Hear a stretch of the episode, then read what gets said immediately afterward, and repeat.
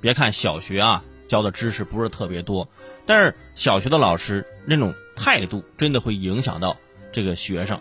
你看我在朋友圈就刷到这么一位老师，我特别的佩服。说杭州四季青小学的语文老师叫朱英啊，被学生评为神仙老师，因为他批作文啊就像写论文一样，全班三十六位同学每篇作文至少看五遍，平均一篇写三百字的评语，批一次作文要花两周的时间，每布置一篇作文给学生批改叫总字啊就是一万字，全班加起来一万字，而且朱老师已经坚持。好像说坚持了二十六年了。他说呀，这是对学生作品的尊重。翻开他的学生的作文本每页不但标注出了好词好句，圈出了错别字，而且页面右边的空白处也写满了红色的标注。啊，直到文末还有长达七八行的这个评语。大家都知道，小学生作文啊，每篇也就大概四五百字，长了也就四五百字。但是老师写三百字的评语，哇，抵得上大半篇作文了。所以同学们写作文的时候肯定也特别努力呀！哎呀，不行，我要多写一点，不然我写两百字作文，老师给我三百字评语，这有点尴尬，是不是？啊，我小学的时候，语文老师也让我们写作业，暑假作文要写好几篇啊。老师批改作文那个累呀，全班同学加起来可能哇，那得几百篇作文，老师特别厉害，愣是啊写了几百个月。意思就是我看过了，有的时候还会在连续几个月之后啊，给你写个乙。啊，甲乙丙丁的乙，为什么？因为月笔画有点多，实在是有点累。写乙的话呢，就哎换个字练练，是吧？你想想，作为学生啊，就看到叉号和对号，这种心情是不一样的。更何况看到波浪线，那波浪线呢，其实都一样，就是画上波浪线的句子，老师就认为这个句子写得好，哎，这句话呢就可以啊提出表扬，是不是？那时候。打开自己的作文本就喜欢看到老师给我画波浪线，但是那波浪线呢，画到了那字儿中间就是告诉我那要去掉那个，啊，也很难过，也很难过啊。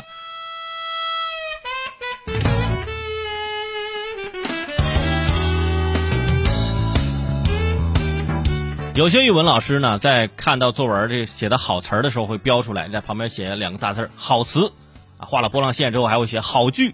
最后评语写上两行，再加上俩字儿好文啊，简简单单几个字儿其实给学生的这个鼓励就非常大的。哇，学生当时非常的开心，觉得明年的诺贝尔文学奖非我莫属，是吧？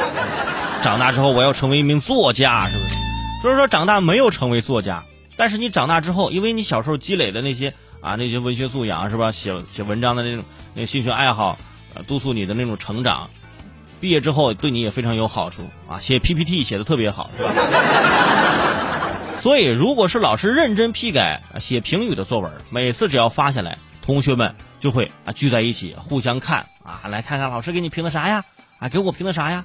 嗯，互相讨论也是一种学习和促进，啊，有的也是，哎呀，你看老师这写的啥呀？这连笔字我这认认认不出来。这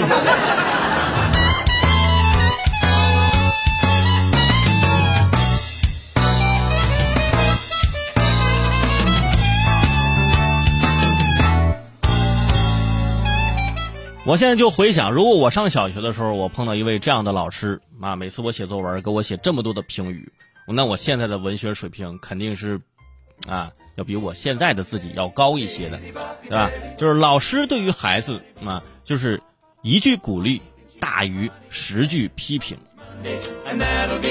为什么这么说？因为小时候我光被批评了，是吧？特别渴望老师给我一声鼓励啊。Political insider, sure to be mayor one day.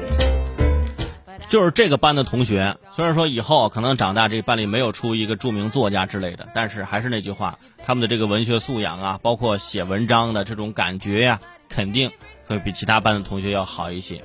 小学啊，六年啊积累的这些老师跟他评语之间的这样互相交流和沟通，那为了获得更多的波浪线。那孩子肯定绞尽脑汁儿用更多的修辞手法，对吧？用更多的这种呃，就文学方面的一些技巧啊，去让老师喜欢。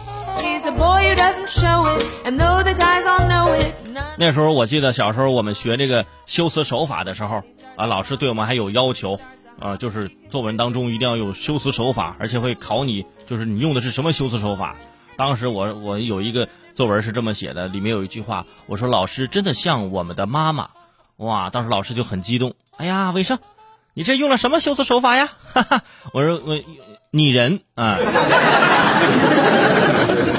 哇！我在外面站了半天，我真是。